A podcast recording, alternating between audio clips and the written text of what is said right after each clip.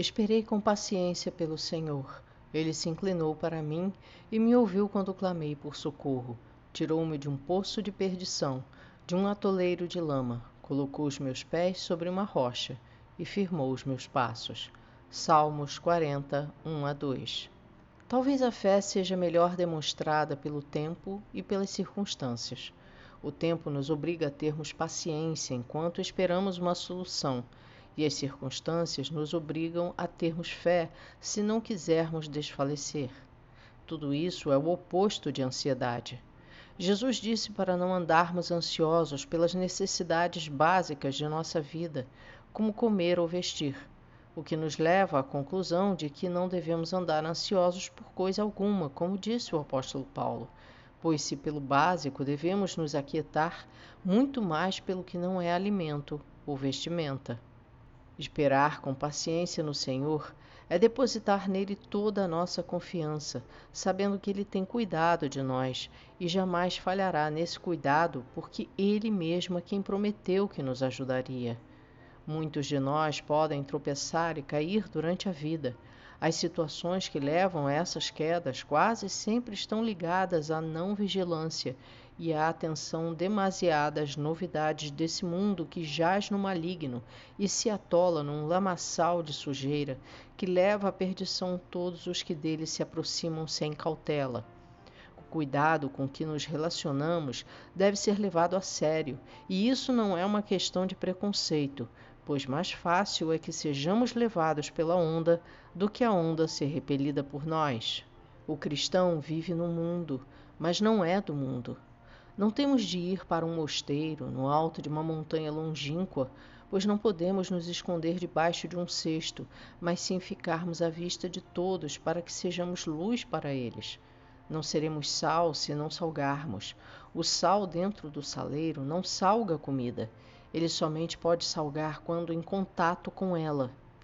A solução é vigiar, sendo mansos como pombas e prudentes como serpentes. Mesmo com toda a vigilância e oração, ainda podemos cair, pois quem cai é porque está de pé e deve se cuidar para não cair. A única certeza que temos é que é Deus quem nos levantará. Ele nos ajudará e erguerá ele nos tirará do lodaçal de perdição que nós mesmos procuramos e caímos por nossa exclusiva responsabilidade. Deus não nos deixará perecer se tão somente crermos que Ele pode nos resgatar. Ele nos tirará do atoleiro e nos colocará sobre a rocha que é Jesus. Ele nos perdoará porque cremos. Ele nos resgatará porque cremos. Ele firmará nossos passos porque cremos. Toda a chave para esse resgate está em crer, está na fé, porque sem ela é impossível agradar a Deus, pois Ele recompensa a fé porque ela é a responsável por alguém buscar a Deus. Quem não crê, não buscará e não será recompensado, ainda que faça belas obras e que dê tudo o que tem aos pobres, pois este será como o sino que ressoa, faz muito barulho todos ouvem, mas passa como toda obra, por melhor que seja, passa. Todos nós temos bons e maus momentos, por mais cuidado e perseverança que tenhamos, porque neste mundo sempre teremos problemas pequenos ou grandes que nos levarão à tomada de decisões que podem ou não serem as melhores e nos levarem a cair em alguma armadilha do maligno que é astuto e anda em derredor o tempo todo esperando uma brecha, uma falha, uma má escolha, uma vigilância deixada de lado por um instante para atacar. E esse é o momento em que nossos pés podem ficar presos no poço de perdição, como os do salmista.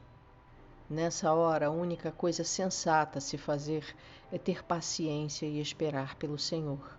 Já que caímos por nós mesmos, então que saibamos esperar sem murmurar, sem colocar em Deus a responsabilidade por nossas atitudes e decisões erradas, como muitos fazem. Que tenhamos calma e esperemos pacientemente por Deus que nos há de tirar do toleiro jamais murmurando, mas tendo paciência e depositando nossa esperança totalmente no Senhor, porque Ele tem cuidado de nós. O guarda fiel do seu povo não cochila.